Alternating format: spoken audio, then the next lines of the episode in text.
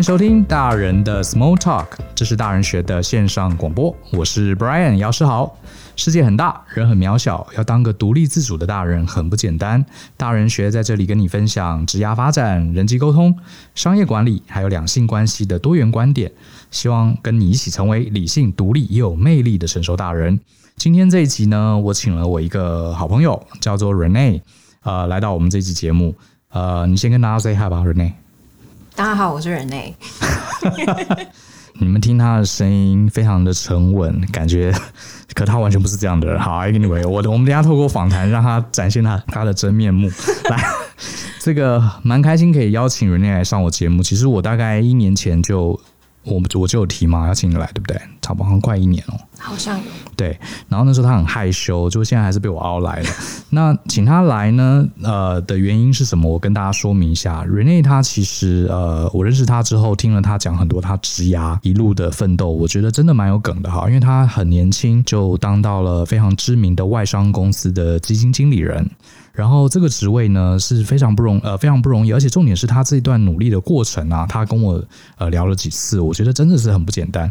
因为我们有蛮多大人学的朋友，其实不断有问过我问题，比方说呃，Brian，我不是很好学校毕业的，然后我英文也不好，可是我好想进 Google 哦，我好想进这个 Apple 公司，我要怎么做？有些时候呢，我给了他们一些建议，可是他们大部分还是放弃了，因为他们觉得，哎呀，这个追寻理想的路啊。这个虽然 Peter 诉说梦想的路跪着走也要走完，可是跪的膝盖真的很痛，而且 所以其实很少人哈，真的是有能力朝梦想前进。可是 Rene 算是真的很不简单，好，真的很不简单。所以今天特别我请他来节目，我们请他这个现身说法，跟大家聊聊他的经验。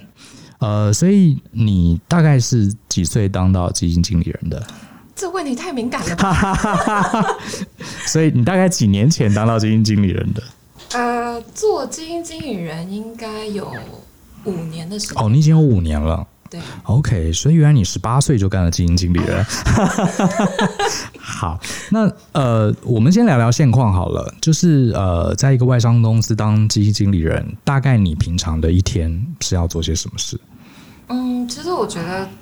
应该先讲一下，就是我做的比较是我们所谓多元资产组合型基金的投资。嗯哼。那在这个架构之下，每家公司都有它自己就是不同的架构，但多数的外商，通常我们做海外投资的时候，我们都会有一个海外顾问。对。不管是你合作的团队在哪里，那我们每天要做的事情主要有分两块，一块是投资组合的管理。然后另外一块是所谓的呃产品策略的解释，还有绩效检讨，以及我们说产品开发，嗯、就是去跟客户提案这一块。是。那你说每天早上从起床开始做什么事情？呃，因为我们其实是比较接近市场的人，因为你的钱真的是有放在市场上面去投资，所以你会非常非常的去在意每一天市场的变化是怎么样。可是。在这个当中，你又不能去忘记你的长线投资目标是什么。OK，每天早上的早晨，其实我会做的事情，通常我会利用我通勤的时间，就是收听一些我既定会听的广播，嗯，可能是像 Bloomberg 他自己的 Surveillance 这样子的 Podcast，嗯，去知道说哦，昨天美股、欧股发生了什么事情，有什么重大的新闻。所以你们不用半夜爬起来看美国的股市之类的吗？其实我觉得这个只有在特殊的情况，哦，特殊的状况。今年三月市场很震荡的时候，我确实有在凌晨两点多的时候醒来，醒来 看一下市场的状况。嗯，对。但平常因为我们还是强调比较就是长线投资的概念，那你一旦做好了你的资产配置，其实短线的市场震荡都是在所难免的。嗯，因为投资它一定会有风险嘛。对。只是你只要可以专注于我。长期我想要达成的目标是什么？嗯、那这种震荡是你参与市场一定会要经历的过程。嗯嗯。但要有一个比较强大的心智去克服这些很短线的波动，这很难呢。像我前阵子跟我呃，也是一个很厉害的投资的专家，我的学长，他说他整整有好几年的时间几乎是没有睡好觉的。就是因为它的很大的部位是在美股。哎，那我再问，我这样讲好了，我我试着用，因为可能我们很多的听众他不一定是金融产业的，我可不可以这样用比较白话的方式讲？所谓基金经理人，就是公司有一档基金，这个基金可能有很多很多的投资者，然后这笔基金交给你来管，你要按时的追踪它、调整它，然后负责它的绩效是会赚钱的，这就是你的工作嘛，对不对？可以这样讲吗？一定会赚钱，因为我们从来不保证，尽量让它的绩效是好的。因为每一个商品，它一定都会，我们一定都是经过跟客户沟通，觉得什么样的商品是。最符合客户想要的东西。那你一旦有了这样子的投资目标之后，我们的投资团队会一起去讨论，我应该要设计出一个什么样的产品规格，才可以去符合我想要达成这个投资目标。就长线来讲，那你有了这个商品之后，你当然最重要的事情，做多元资产很重要，是你的资产配置。你今天到底要怎么样把你的现金配置在？不管是股票、债券、原物料、商品，还是你要买房地产，OK，股票里面你要买美股、欧股，还是亚太股票，还是新上股票？债、嗯、券要买哪一个类别？你要买公债、呃新上债、高收益债，还是投资等级债？是这个是我们需要去思考的一个很重要的一块。那另外一部分当然是投资标的的选择，可是大方向其实我们有做过研究。嗯基本上，如果你做好你的资产配置，你的报酬来源其实有蛮大一部分是来自于对的资产配置。嗯，投资标的的选择，那个是下一个 layer 的事情了。那你刚刚的理解是对的，就是在台湾的 PM，哦，好险，你讲了那么多，终于说我是对的，我就在等这句话。在台湾做基金经理人，就是他基本上他会跟他会负责。可能是多档基金，那你一旦有了这档基金，因为台湾的状态通常都会是客户每天可以申购跟赎回，那你就会有现金进出。嗯哼，我们要去确保，当客户申购的时候，我可以再及时把客户的钱拿进去投资。OK，那当他赎回的时候，我需要做及时的处理，让他我的账户是有钱可以有钱可以让他赎回退给客户。嗯，所以常常要就做这些调整。对，好，这个是我们要做的。呃，你至少担任基金经理人超过五年嘛？那这五年来，你觉得做这份工作，你自己觉得最 enjoy 的，你自己最喜欢的部分是什么？当然，我待会儿也会问你，你觉得最挑战，或是让你觉得有点艰难的部分是什么？我觉得最喜欢的点是，嗯，帮客户赚钱的时候。哦，应该说，因为我觉得这个要回归到为什么我想进这个行业。没错，做资产管理业这件事情对我的意义是什么？呃，我觉得我是从大学的时候，其实一路以来都是啦。我自己是一个没有什么呃，就是家庭背景，我是一个很一般家庭出来的人。那我的爸爸妈妈也是跟大家，就是多数人的爸爸妈妈一样，就是我们没有什么很雄厚的财力的背景，但我是。就是自己努力，再加上很多贵人的帮助，才可以今天很幸运坐在这个位置上。那我觉得，呃，我会想做这份工作，是因为如果我今天可以结合我的专业，因为我大学是念财管的嘛。嗯哼。那如果我可以结合我的专业跟我想做的事情，想做的事情是做一点点有意义的事，让别人的生活可以变得更好。因为这些基金其实都是。应该说，你处理的基金里面，投资者有法人，也有自然人，对不对？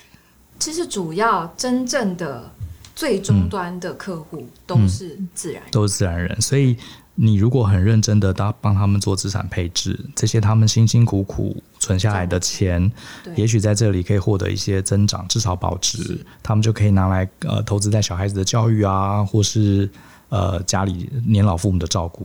对，这个是我想做。嗯、我觉得，身为基金经理人，如果我可以赢得客户的信任，那客户信任我，把这笔钱交给我，我可以把它做好，然后尽量去符合我们当初设定的投资目标，嗯、让客户真的可以长期累积财富。那真的是会对一些人的生活造成我觉得实质性的帮助。好，我先跟大家讲一下，其实我跟人类认识了蛮久，他不是因为今天上。这个 podcast 他才这样讲，他真的是我认识他的时候，他就跟我说，他做这份工作就是因为大家呃客户把钱托付给他，他可以让这些客户很开心，这是他这个工作最大的回报。因为我也认识其他的基金经理人跟 broker，呃，我大部分的朋友都说，他们其实进这一行就是想赚钱，呃，所以他们通常待这个位置也不会待太久，因为做这一行其实当基金经理人不一定是最赚钱的，有些时候他自己成立一个避险基金，搞不好赚更多。对，或是甚至当股市老师之类的，所以他他是真的我是觉得这一点，我是蛮相信他说的。他真的是从这个工作中找到一些他的热情所在。那当然，接下来想问你了，工作不可能百分之百完美。嗯，你觉得这一行最大的挑战是什么？坦白说，我觉得压力是有的。嗯哼，其实他可能会比一般人大一些，因为特别是因为我们真的是在处理实际上的钱嘛。对，真的钱。所以你其实肩负了很多投资人对你的信任。当你的肩上的担子越重的时候，你就会知道你要做更多的努力，更多的付出。所以当很挑战的时候，通常是在市场很不好的时候。哦，像今年的市场的氛围，其实不要说客户有压力，我们自己每天的压力都非常大。我想是对。当你看到市场跌成就是跌三十个 percent 的时候，客户一定会很担心。那你要怎么样扮演好你的角色，去解释为什么今天我的账户的配置会跌成这样？那同时间，我看到什么样的讯号？我觉得我对于未来的看法是什么？将来它可能还是可以回到我当初设定想要达成的目标。嗯。我觉得这种很及时，然后有效率的沟通是很重要的，因为它是让客户可以信任你一个很好的方法。在市场很艰难的时候，反而是你越能得到别人对你的信任，一个很好的时机。所以在前阵子市场很震荡的时候，我们都会。很积极的去跟客户，有些时候可能会过度沟通。OK，我宁可过度沟通，我都不要不沟通。嗯，因为你不沟通，客户就会觉得你有在管我的资产吗？你有在认真把我的钱当成钱在看待吗？所以还是要直球对决，正面 负责。对啊，我觉得这一行就像你刚刚讲的，嗯、其实呃，我不会说对或错，但是对我来讲，我们这个行业，坦白讲，它就是一切都是信任。嗯，而已，因为钱都不是我们自己的钱，对，都是客户的钱。你讲到，我觉得这个我蛮认同的。我自己虽然做的产业跟你完全不同，可是真的做到最后，你会发现，真的一切就是信任。是啊，对，一切就是信任两个字。哈，呃，我还蛮好奇，就是你做这行压力蛮大的，可是，嗯、呃，你平常像你说，客户真的会在景气不好的时候就直接打电话找你们吗？他们会打给业务哦，他们是跟业务接触，可是业务就会把这个压力再转回来，因为你必须要去跟他们解释。我不会说是压力啦，我觉得因为我们本来就是一个团体嘛，我们既然就是一个 team，就是要把这件事情做好。那客户有需求，业务当然会提给我们。有些时候他们自己可以回答，他们都其实都会做好他们自己的工作。嗯嗯、是，那很多时候可能是比较。比较不那么容易回答的东西，特别是跟投资组合的配置相关的事情，这个业务没有办法在不问我们的状况之下就随便去回答客户，对，对，所以他一定会来问问看我们的想法跟意见，嗯，然后我们就要帮忙客户去想一些我们实际上会怎么看，然后要怎么样去改变，都会跟他们说，是。能做到外商公司的基金经理人，而且还那么年轻，我觉得这是很多相关领域人都非常羡慕的事。所以我也想回头去问一下，你是怎么一路这么年轻就得到这么好的一个机会可以表现？所以你是本来是财管，念财管的，对。可是台湾有很多念财经财管的人，可是好像真正能做到外商基金经理人是少数，对不对？大部分你的念财经财管的，他们主要从业是哪些方向？其实银行业就是各类都有吧，你可能在银行、在券商，然后在资产管理业，有，有些人后来也就离开了金融业，嗯，对啊，各式各样都有都有。我自己只是看了，我是外行啦，不过我觉得能进到呃，比如说念财管的人，假设他还留在本行的话，能做到呃外商公司的基金经理人，应该是蛮蛮前面百分之一吧。我一说这个不容易耶，我的意思说，今天我们特别难得请你来嘛。对不对？而且我刚才请了你吃饭，所以一定要 一定要赚回来，帮这个听众朋友多问多挖一些。你是毕业之后你，你我记得你有跟我说，你是工作了一段时间才出国，又去念了 MBA 还是财务？呃，MBA。MBA。你在出国去美国之前，你做了哪些工作？大概简单的讲一下。嗯，我出国前做过研究员，然后分析师。嗯后来有做投资部的助理，然后就来就升上来做基金经理人。嗯哼，可是那时候都是本土的，对不对？呃，都有都有，外商跟本土都有。OK，这你刚刚讲这几个行业啊、呃，一个财管科系相关科系毕业的，要什么样的条件才能做到一个分析师，或是你刚刚说的那些 position？其实坦白说，我觉得。我自己是很幸运的人啦，因为我大学的时候其实成绩没有很好。嗯哼，那在在我们这个行业来讲的话，其实每一个可以在大学一毕业就做研究员或研究助理这样子的角色，通常都是班上的书卷奖哦，才有机会。是那。我其实是很幸运，当时毕业之后，我有一个学姐，她在念研究所，然后她当时的实习的工作，她想要卸下来了，所以她就问我：“哎、欸，你有没有兴趣？想不想要试试看做研究员？”我当时其实不知道研究员要做什么，我只是觉得，哎、欸，好像听起来蛮有蛮厉害的，然后好像以前又是要功课很好的人才可以做，那现在有一个机会，我就去看看好了。所以你开始是实习的方式，对。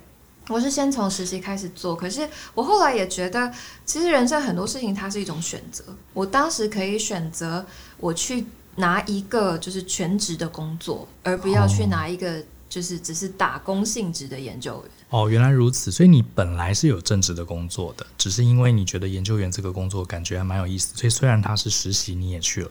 对，诶，这个选择还蛮关键的哦。对，嗯，确实，因为当时其实是从。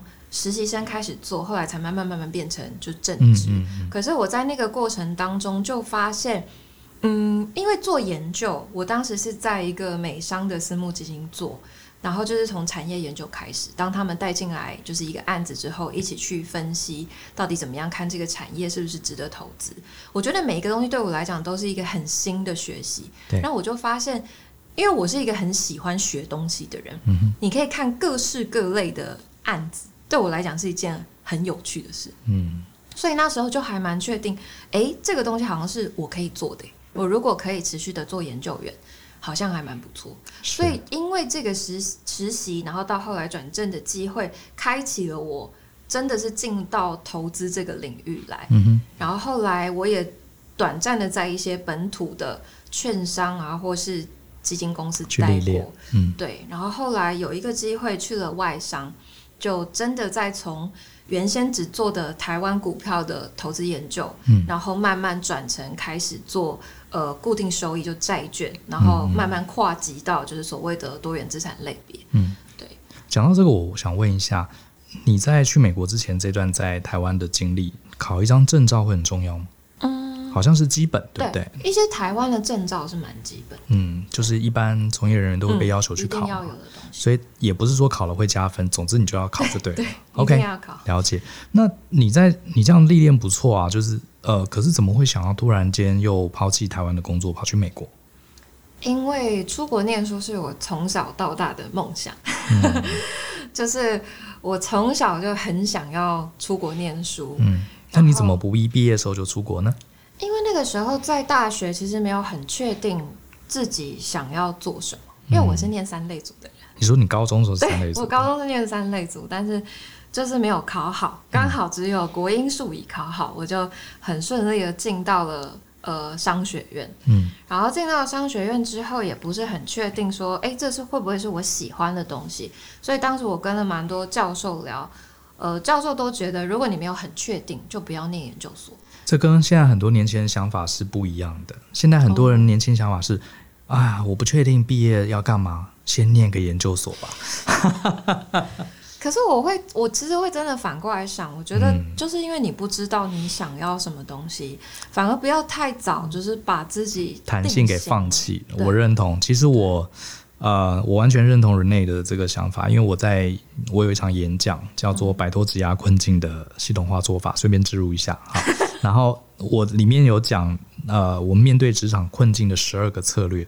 我第一个策略就叫留弹性，就是当你手上资讯不足，你对未来前景不明的时候，你应该选那个可以为你带来更多弹性的那个选择是比较好的。所以终于碰到知音，没错。所以你那时候反而不念研究所，而且你本来有正职工作，你反而决定先从这个实习，嗯，做尝试，很好。这确实你讲的没错，人生就是一一堆小小的选择。对啊，嗯。然后我其实觉得，因为我是工作七年，然后存了钱之后才去美国念书，所以你是靠自己慢慢存。就是你好像跟我聊过，你其实很年轻的时候就很想出国读书。对。但是因为我也知道，就是要自己做这个准备。可是我也必须说，就是很多事情都是当你自己开始做了，我觉得身边的人看到，因为你已经先付出这些努力，他真的有看到你的信心，就你真的很想做，是，所以他也会想要帮你。所以我真的要出国念的时候，我的家人也是有帮我，就是金钱上面帮我，嗯嗯嗯，当然心灵跟一定会支持我嘛。是，对。可是我觉得凡事都是先自己开始，你真的很想要做这件事情，事情你就会排除万难去把它做到。那去美国念书那两年，还有后来我有半年的时间在德国，我觉得是我人生中非常非常关键的，就是两年。对，嗯，发生什么事？嗯，我觉得去美国，因为我念的学校不是那种财管很厉害的学校，嗯哼，它是比较就是所谓的 operation driven 的，嗯，的学校，就是 supply chain 很强，可是要做 finance 相关的工作真的很辛苦。几乎不会有公司来我们学校征才。了解，你可以讲你的学校吗？哪一间？呃，在哪里？我这样好吗？其实它是一个很好的学校，它是一个百年很好的学校。嗯，只是它的专长不在这一块。你没有讲你学校坏话啊？对啊，哦、你说它 operation 很强。对啊，它是真的蛮强。对啊，finance 很烂这样。欸、没有啦，没有啦，没有。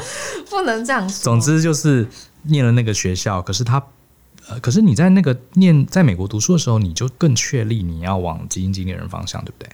对，其实因为我出国念书本来就不是为了想要做职涯的转换，OK，单纯只是为了想要圆小时候的一个梦，一个梦想，去美国读书。其实这这点我跟你一模一样，我当时甚至呃一直不知道我去美国要念什么，嗯、我只是纯粹觉得我人生走这一遭，我一定要出国留学。对对，然后反而是很后来我才思考了，我本来要念 MBA。可是后来我发现，呃，念了，呃，我本来是工程科系的嘛。后来我发现那时候太多人都念工程加一个 MBA，我就在研究我能不能念一个跟管理有关，可是它跟工程也有一点相关的。后来才看到 Project Management，嗯，对，然后我就去了 Northwestern。我的学校什么都很好，很狡猾，因为我先讲学校名字。没关系，我不会说。所以好，你继不好意思打断你，你继续说。那那你你在那边的时候，你好像有跟我吃饭的时候有聊过。你其实，在那两年你在美国读书，还有去德国做交换，其实做了很多很多的努力。对，因为应该说，我觉得去了美国，让我有一点点发现，就是有一家公司是我真的很想很想进去的。嗯哼，就是你后来待的那家公司。对，那因为你会发现，就是自己知道。学校可能在这一块没有办法给我太多太多的帮忙，虽然有好的就是职涯中心，可是因为他们比较多的呃专注点都会是在 supply chain 相关的学生，那我就要自己做出更多的努力。所以其实，在那两年，我跟我做了蛮多事情的，比如说我在出国念书之前，在台湾 LinkedIn 不是一个很多人用的，对，那时候还没有像现在那么。那我出国前知道这个东西，我的 contact 可能大概是一百多个人左右吧。但因为我知道去美国，你说 networking 是一件很重要的事情，但前提是我是一件我是一个非常讨厌做 networking 的人，嗯、我不是很会跟陌生人交谈。可是那个时候就是很好，很幸运有贵人，就是有学长，然后老师告诉我，就是你必须要靠自己去 build up 这些 connection。嗯。然后我就真的在 LinkedIn 上面自己一个一个打 message 给很多在呃资产管理业工作的人，特别是我很想进的那一家公司。你不认，你本来不认识他们，不认识。你是用一些关键字去搜寻，然后去串联，然后你就发 message。对，然后我自己一个一个打，就是介绍我是谁谁谁谁，我过去有什么样的工作经验，我对于什么东西非常的有兴趣，希望你有空的话，我可不可以跟你聊一聊？然后我做了一件事情是，是因为就像我刚刚讲的，其实不太会有一些呃金融公司来我们学校征才，对，所以可是美国会很常办的一些，就在各个州办一些所谓的 career fair、job fair 这种东西，那我就会去参加。那我会每一次都会尽量在我去一个州以前，我会找到一个 contact，可以在那个州可能跟我。见个面，喝杯咖啡。所以是事前透过 LinkedIn，就是透过这，所以有多少人会回复你啊？其实真的非常非常少。其实很少，可是还是你记得，还是会有，还是会有，对对，真的会有。就是我必须说，有些时候你可能真的投了，有没有你写了三四十个人，有一个人会回你，都算是幸运的。哇，所以你你搞不好写过上百上有啊，我真的写过上百，因为我从美国毕业的时候，我的 LinkedIn contact 大概超过五百人吧。哦、很多人现在可能都是这样，可是是那个过程，你到底花了多少的心思去做这件事？我跟我们大人学那个履历课的同学讲了很多类似的事情，因为我呃西北有个学妹，嗯，她也是跟你做很多很多类似的事情，她甚至还。除了 LinkedIn 之外，她还寄了八百多封履历，找到她第一个工作。她都已经是名校学生了。然后我跟很多台湾的学生讲，很多台湾学生不太相信。他说：“怎么可能有人会做这种事情？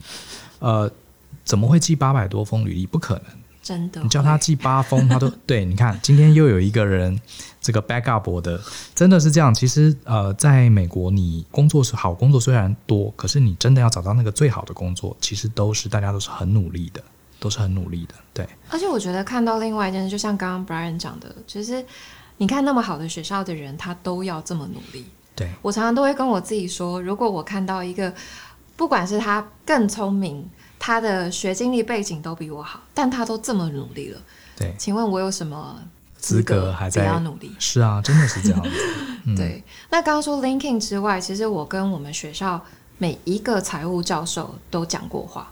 每一个，我对我跟每一个人讲都是，呃，我很想进某某公司。所以就是你就算没修过他的课，你也跑去找他讲话。对，对，而且你知道我在美国那一年半的时间，total 美国一年半，然后在德国半年，我总共包含我的研究助理的这份工作算实习好了。哦，你有做 TA？我做了三份实习。嗯、OK，对，就等于一份在德国做，我回来美国之后，我又再做了一个。同时在休课的时候，就是兼差做。哦，你好拼哦。对，因为我觉得当时，而且那个 internship 的机会是我从刚进去的时候就知道，大学部有一个老师，他的业界关系很好，但是他只负责大学部的学生。嗯、可是我就是三不五时的一直去吵他。你怎么好？我我很好奇，你一开始怎么吵他？他就没教过你，对不对？对，可是我就因为我听过这个人，然后我就觉得，如果他有好的 contact。那没有理由我不跟这个人聊一聊啊，嗯嗯嗯，对不对？如果他不知道我是谁，他为什么要帮我啊？对对，所以我就是会去他的 office，然后去排他的时间，然后常常你就是站在门口等他，跟他所有大学部的学生聊完，然后可能跟你说个三五句话，然后他就走了。嗯。可是我就是不间断的一直做这件事情，然后我会三不五时的，呃，可能发一封信给老师，跟他说，哦，我现在在做什么什么什么事情哦，我还是很喜欢这家公司，然后我有在努力修什么什么课，然后也有在看什么什么东西，这样，然后直到我在德国的时候，我都还是会做这件事，是，然后直到我一六年下半年再回来。的时候，我就再去找这个老师。然后有一天，我其实坦白讲，我觉得他可能被我搞得很烦。他有一天就跟我说：“哎呀，好吧，那个有一个学长，他可能会有想要一个找一个实习生帮他做某一个案子吧。嗯、那你把你的履历表寄来，然后我看看他寄给他，看他会不会理你这样。然后他就也跟我说：哦，另外跟你说明天早上六点在学校的顶楼。”可能会有一些当地的基金经理人来，然后我们会有一些交流，嗯、看你想不想来，你自己决定这样。然后。我就真的当天早上，我五点四十五分就到了，嗯、哇！只有我一个学生，是 就天还很黑的时候，然后去了之后就发现，哎，老师昨天就是言谈之间听大家在讲的时候，我就发现，哎，老师昨天讲的那个学长好像在中间，然后我就趁他要快走前，赶快去跟他自我介绍，说我是谁谁谁，然后我很想要有一份实习工作在美国，因为我非常想要知道在美国工作是什么样的感觉。对，如果你有需要人帮忙。就是你不给我薪水都没有关系，我只是想要有一份经验。嗯、然后他就真的看了我的履历，然后把它拿走之后，他隔天就打电话给我了。所以你还特别把履历印的带在身上？对。然后我隔天他就有去公司跟他聊一聊，然后就说：“哦，刚好你有兴趣的东西是我现在也想看的，嗯、那不然我们就来做做看。”哇哦！我跟听众说一下，你可能听，因为你不认识 Renee 嘛，那你听到她之后啊，就她就是一个很积极、非常胆子很大的女孩子。可是我可以跟大家讲，她其实本来她本身不比较不是这种人。对，我其实不是。对，那我我蛮好奇，那你在美国很积极的去认识这些老师、认识这些学长，取得这些机会，你应该也碰了很多冷钉子。哦，非常。对，你碰到冷钉，你不会感觉回来，哎。一个台湾女孩来美国读书，然后被人家这样子爱理不理，你不会受伤吗？会，其实坦白说，那时候在美国，因为我念的是乡村的学校，嗯，坦白说，那个时候在那个地方的种族歧视是蛮严重的。哦，是，我是真的是第一次感受到，我会因为我的肤色，嗯，被别人歧视。我学校有老师，就是白种人的老师，他是不跟我说话的。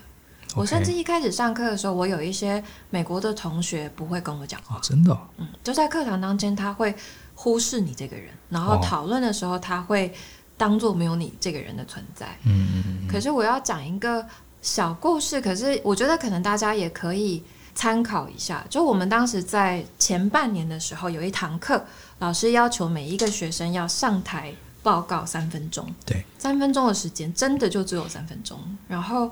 我当时去美国前，我有一个很好的朋友，他买了一支就是 PowerPoint 那个 Pointer 笔给我。对，他说去美国，美国就是一个你很需要适时表现自己的社会。是，所以如果有需要，你必须要常常练习。嗯，怎么样做一个好的 presentation？对，所以在当时老师有上来这个这个作业之后，就为了那三分钟，就我写稿，然后每天。就一直讲，一直讲，一直讲，嗯，看着镜子，一直讲，一直讲，一直讲，每天练。然后 后来，我可以很清楚的感受到，因为很多同学他其实平常课堂上是很能讲的，对，因为就是母语嘛，很能讲。可是他可能上了台之后，他会很紧张，是，就突然间会讲不出话来。嗯，然后这个时间有一个台湾的女孩子，可能平常在上课的时候她不太讲话，是，然后她突然间可以。好好的讲完三分钟，然后有自信的讲完他需要讲的东西，然后还有一些些可能有用的 information，你突然间会发现你在那一瞬间赢得了所有人的尊敬吗？是，对。然后我那一刻真的就学习到很多，你的别人对你的尊敬，嗯，是你自己要去努力挣来的。没错，我也有类似的体验。我觉得，因为我们两个都在美国读过书嘛，那我有非常非常类似的体验。不过今天不是我的主场，我就不讲太多。不过确实，我觉得美国人哈，他们是一个可能西方文化有这种所谓的强势主义，就是说你强我就尊敬你，你弱那就我就去找别的更强的人，都是这样子。所以很多时候你在美国就是没什么好讲，你一直去骂人家不尊重你，骂人家你骂骂一百年也没用。你还不如看看自己能不能在什么地方展现出来。对，只要你在某些领域你够强，然后你又愿意帮助别人，你很快就会赢得大家尊重。对，对我也有类似的体验。嗯，所以哇，所以其实我我比较好奇，你那时候那你的心智能力其实还蛮强的。我的意思说，碰到这些软钉子，所以你的想法就是没关系，软钉子就软钉子，反正我再努力一点。我觉得一方面也是因为我真的是把所有的身家都赌下去啊，我觉得这个是关键。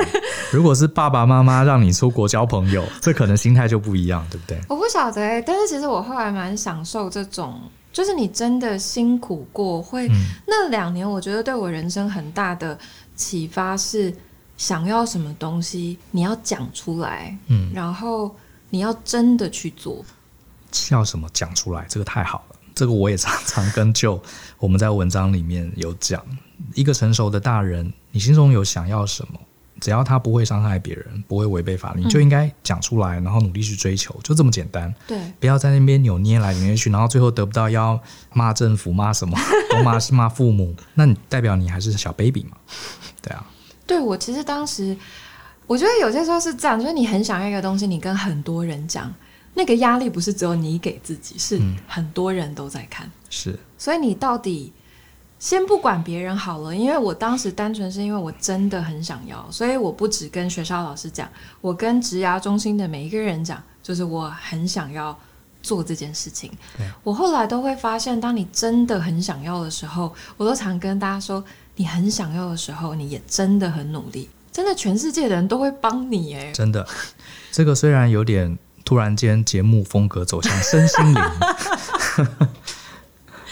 可是我也常跟我的学生讲，其实前阵子那本书很红嘛，《秘密》嘛，对，对不对？那个感觉被归纳为身心灵哈。可是可是我觉得我自己是蛮相信这个概念的，嗯，因为你真的很想要这个东西，你就要把它讲出来，然后你就要常常提醒自己，你有多想要这个东西。其实真的最后一步一步，它就会出现哎。嗯，我我觉得蛮妙的。我后来拿到这份工作，真的是在我快要毕业的时候。嗯，是就是你心仪的那家公司，是不是？就是我一六年的时候在找到的 contact，然后我一六一六年就跟他讲过电话，他就知道我对于这件事情很热衷，我也做了很多的努力。嗯、然后是到了一七年，他打电话给我，突然间，然后说：“嘿，我们刚好有一个缺，你有没有兴趣？嗯，想要进来这样。”所以。很多时候，呃，你只是在很多地方做一些看起来呃无关紧要的努力，可最后就所以叫水到渠成嘛。我觉得就像贾博士讲的，就是人生中很多很多的点、点看似毫无关联，对，可是他在某一天，他真的就会连成一条线。嗯，可是在这个过程当中，你要多么多么的努力，是那些事情是。没有人会知道的，就像那个三分钟，真的，人家讲说台上三分钟，台下十年功。嗯，我觉得是真的。很多人，嗯，大家都只看到别人成功很亮丽的那一面。对。可是他晚上没有睡觉，他常常没有吃饭的时候，他因为很挫折，然后自己抱头痛哭的时候，嗯，你都没有看到那一些。是我其实呃这几年我觉得哈呃这些很成功是呃真的。掌握到自己梦想的人，他其实不是因为他人生某一个 moment 做了一个非常重要、非常对的决定，其实不是，那些都是一些商业杂志为了让这个故事更有说服力。嗯、好啊，因为他几年几年做了一个很重要的决定，所以导致后来公司如何如何如何成功。其实通常不是诶、欸，我觉得我看我周围，包含 Rene 很优秀的人，他们都是做了很多很多还不错的小决定，最后有一天他汇集成一个很重要的机会。嗯，对，我认同。嗯，所以你当时非常心仪的这家公司，结果在你是毕业的时候就拿到了这个 offer。对，因为我后我原本在美国有拿到一份工作，嗯，其实就是 package，然后 title 什么的都蛮好的。对，可是因为我真的还蛮确定，就是很想要这个东西。对，对啊，那就回来台湾吧，就是反正家人也在啊，对，就是先跟家人在一起。好好的为，也可以同时为自己喜欢的事业努力，嗯，我觉得是件蛮好的事情。是，其实你后来回台湾，很快就当到我回来就是做经理，回来就是这个 offer 就是做经理经理人。OK，cool，cool，、okay, cool、嗯、这中间还有很多故事啊，我觉得搞不好下次还听你讲那个骑脚踏车环岛，可以可以可以，那故事好像蛮精彩的。Anyway，我觉得呃，节目下半段我比较想帮这个年轻的读友，尤其是。想要往金融界，尤其是外商的金融圈走的朋友，我想要给大家一些鼓励，所以我也想问一下，你有没有一些给这些朋友的一些建议？就是说，如果他他已经是台大，已经是书卷奖了，他自然机会很多。可是，如果今天我们在座有一个年轻朋友，他是念相关科，甚至他可能不是相关科技，可是他也很向往你在做的事情，呃，你会不会有一些鼓励他们，或者给他们一些建议呢？我觉得第一个，基本上你要对于这个行业一定是要有兴趣的嘛。嗯、那这个兴趣它其实可以体现在很多东西。对，你可能自己要先开始学习这个行业的语言，还有它的知识，嗯、不管是要去考试还是什么。我常常都跟有一些我们公司比较年轻的人讲，如果今天有一个机会给你，可是你可以在这个时间点接起来吗？你会不会是因为你没有这个刚刚 Brian 讲的考试的证照？嗯。因为你没有这个证照，所以你不能做这份工作。对，那不是很可惜吗？是。那你要怎么样去说服别人？你真的对这个东西很有兴趣。嗯。所以，第一，有兴趣的同时，先把你能做的努力先做起来，该考的东西考起来。嗯。然后，另外一点，我觉得，我其实真的不觉得一定要是好学校出来的学生，你才可以有很好的工作机会。嗯。好学生当然他有先天的优势，因为好学生的前提是因为人家以前真的比你努力很多啊。他以前努力过，对啊，不是吗？那就算不是好学生，可是你可能有其他的长才是你自己没有发现的，所以我都会一直蛮鼓励大家去多方的尝试，去试着找到你人生中你真的觉得有热情的东西是什么。嗯。因为我一直都觉得，很多时候你自己一个人的热情。你如果把它发挥到极致，你不会知道你可以，就是有多少人会因此受惠耶。是，Steve Jobs 是不是就是一个最好的范例嘛？嗯嗯，那就是多方的尝试，然后像我自己能做的就是多找一些 connection 吧。如果你有一些实习的机会去做吧，嗯、就算没有没有薪水，还是可以做啊。对，因为你重要的是学习的经验。很多时候人家说，当你戏棚下站久了，就是你的，就是真的真的是这样。对，对我有一个蛮好的例子，有一个在美国认识的朋友，也是透过 LinkedIn 认识的人。他自己也不是念财务出来的人，他好像是念什么，就真的是非常不相干的科系。可是他对于分析师这个工作，他非常有兴趣。嗯，他当然找工作到处碰壁啊，因为没有人想要给他机会。可是他做了一件事情，是一个蛮大的突破。他自己真的去研究一家公司，OK，写出一份研究报告，就是估出一个财务 model，写出一份研究报告。他靠自己去学，嗯，就是。去找管道，嗯、去看人家分析师怎么样写报告，为什么我要 recommend 这个股票，它的股价大概会在哪个地方？嗯就是你真的做了这件事情，面试官才会知道，哦，他其实真的是有有想要哎。你讲这个很有趣，很多人都觉得我要先拿到分析师的名片，得到这个位置，我才来开始做分析师的事情。其实不是，对不对？不是，很多时候你已经具备了分析师的特质，你也。反而就是才能得到这个位置，有些时候，其实这就很像，我觉得各家可能做，比如说升迁，对，也是一样的概念吧。就你可能会被升迁，可能不是一定是因为你已经有具备那一个 level 的能力了，你才可以被放到那个位置。你已经看起来像是个主管了，所以最后人家才给你主管的位置，没有错。我在这个很多演讲，我也是跟同学讲这个观念，因为很多同学他以为，哎呀，这个因为这个人当主管，所以他拥有很多特权。所以他当然做得比我们好，其实有点搞反了。对，是真的。不是因为他是好学生，所以老师给他奖状，是因为他努力，所以他才是好学生。啊 是啊，是啊。你会看到，当然很多工作我们都是为了要赚薪水嘛，没有错。可是你会发现在这里面的佼佼者啊，绝对不是只为了赚钱，因为你永远有更快赚钱的方法。那真的在各行业里面成为呃佼佼者，而且过得很 enjoy 的人啊，一定是他从这个行业中得到了一些热情。比方说，像 Rene，他觉得，诶，我把客户的钱管好，让客户每一个人托付在我这边的钱得到回报，他觉得他很开心。我觉得这种可能是我，也是我们讲的这个。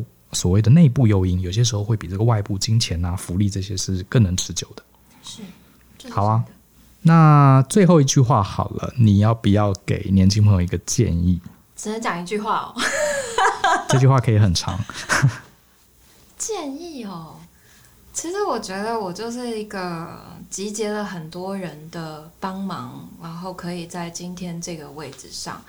那对年轻人来讲，我觉得不要受限自己能做什么，要勇敢的做梦，是找到自己的热情，勇敢的做梦，然后想尽办法把这个梦想实践它。因为就算你最后没有拿到这个东西，你都会成为一个你自己更喜欢的样子。是我记得我有一个朋友送了我一个很像匾额那种贴纸，那个贴纸上面写 “Shoot for the moon”。嗯，Even if you miss, you still land among the stars。哦，是中文翻译一下。哈，中文翻译就是你永远要 aim high，就是如果你就是有一个很崇高的理想，而你一直努力的去追逐那个看似起来很高的理想，就算你最后没有拿到它，对，但你都会得到，你也往前了一大步了。对，其他很美好的东西。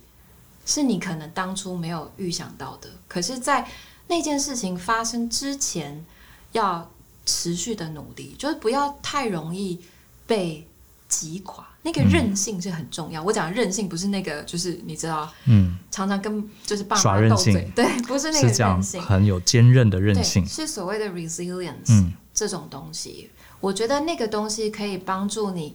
集合你的热情跟韧性，你可以成就很多很多，是你自己可能想象不到的东西。是，我觉得就是人生只有一次嘛，嗯，就是我们常讲人生如戏，我常跟同学讲人生如戏，大家都今天都有机会上台了，你裹足不前也是过一辈子。那既然我们都来到这个舞台，为什么不勇敢放手一试？而且我常跟同学讲，我们身在台湾啊，其实真的还蛮 lucky 的，是手牵。我们大部分人不会因为一个小小的错误决定就饿肚子、餐风露宿，大部分人不会嘛。那不妨给自己一些机会试试看。你只要一步一步去做，其实都是有机会成真的。对，对我可以最后讲一句话吗？欢迎，请说。呃，这是我一直以来想的，就是我觉得不要忘记，当你有一天成功的时候，嗯，要记得给机会还有舞台给需要帮助的人。这也是为什么你来上节目的原因。希望能帮助到一些有兴趣的人。嗯，好，谢谢大家收听哈。那我自己还蛮喜欢今天的访谈，虽然我们没有特别去 rate，可是我觉得讲了很多，我觉得我觉得蛮值得，蛮值得大家多听听的概念。那如果你想要留言啦、啊、提问啦、啊、建议啊，我们都非常欢迎。呃，留言的话有两个方式，你可以在 Apple Podcast，如果你用的是 iPhone 的话，你可以在 Apple Podcast 这个 APP 下面留言，或者是你可以到 Facebook 追踪我们的大人学粉丝页。那我们每一期节目都会在大人学粉丝页 PO 出来，你就可以在下面给我们一些意见。如果呢，你一周听一集 Podcast 不过瘾，欢迎你上大人学的部落格看文章，或者是搜寻大人学的报名网站来参加我们各式各样的课程。好，这样可以给我们最直接的支持。相信思考，勇于改变，让我们一起往成熟大人之路迈进。下次见喽，拜拜，拜拜。